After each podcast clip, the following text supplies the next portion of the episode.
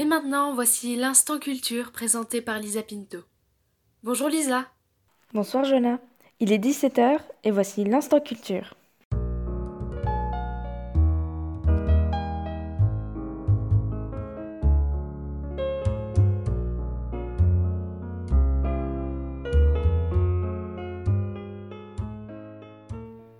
Aujourd'hui, nous allons parler de la relation entre le design et la politique. Au premier abord, on peut se dire qu'il n'y a aucun lien entre les deux, ou on doute. On ne se pose pas trop la question. Donc, je suis allée demander des avis à quelques personnes. D'abord à Jade, étudiante à Sciences Po, puis à Lucas, développeur en informatique.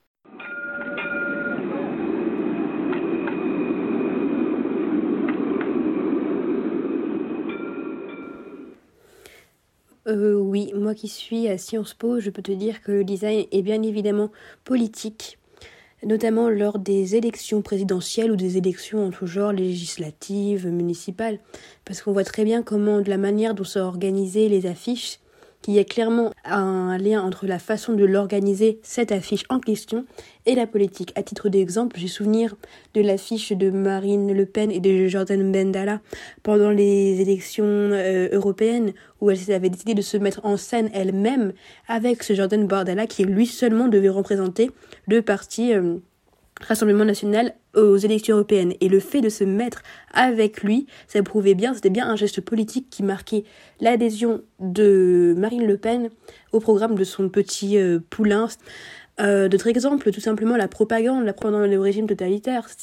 Euh, la manière d'organiser les fiches était clairement pour marquer l'adhésion de toute une population au chef et organiser le culte de la personnalité donc oui, le, le, design est clairement euh, politique et a une visée euh, intégratrice de propagande et d'adhésion d'un peuple euh, à la figure du gouvernement, à la figure du président, à la figure du chef.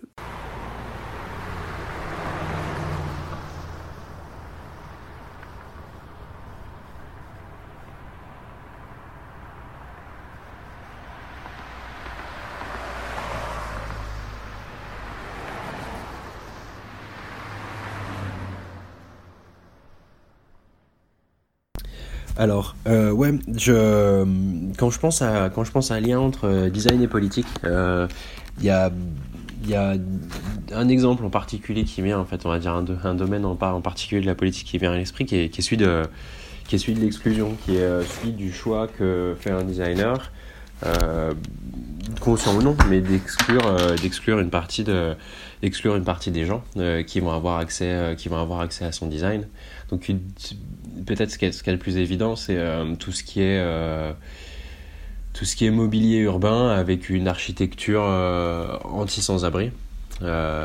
qui est un classique et qu'on voit de plus en, plus souvent de en pousser en ville des bancs qui sont faits pour que les sans-abri ne puissent pas s'allonger dessus des des cours qui sont faites pour pas que les sans-abri puissent puissent y vivre. Donc c'est un, exemple assez simple. Et quand je pense à ma, à ma hauteur en tant que, en tant que développeur, euh, il y a aussi, euh, ben, c'est un choix en fait de, de, faire un site internet qui soit plus ou moins accessible. Et euh, faire un site internet qui soit plus ou moins accessible, hein, ça peut peut-être coûter plus ou moins d'argent, plus ou moins de moyens.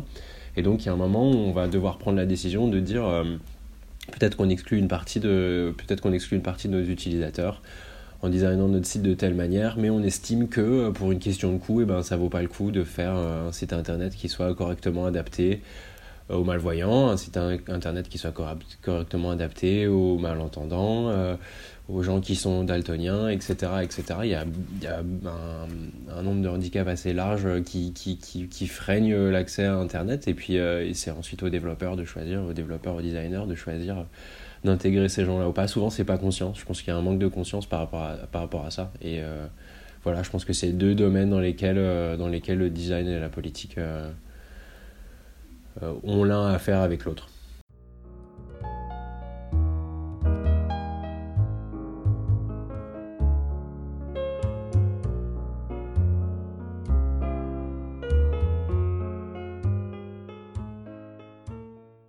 Je tiens à remercier Lucas et Jade pour leur participation. Nous allons euh, réfléchir un peu plus sur l'impact politique qu'a le design euh, dans notre environnement Et la prochaine fois que quelqu'un vous dira que le design n'est pas politique, vous pourrez lui dire C'est de la poudre de perlimpinpin.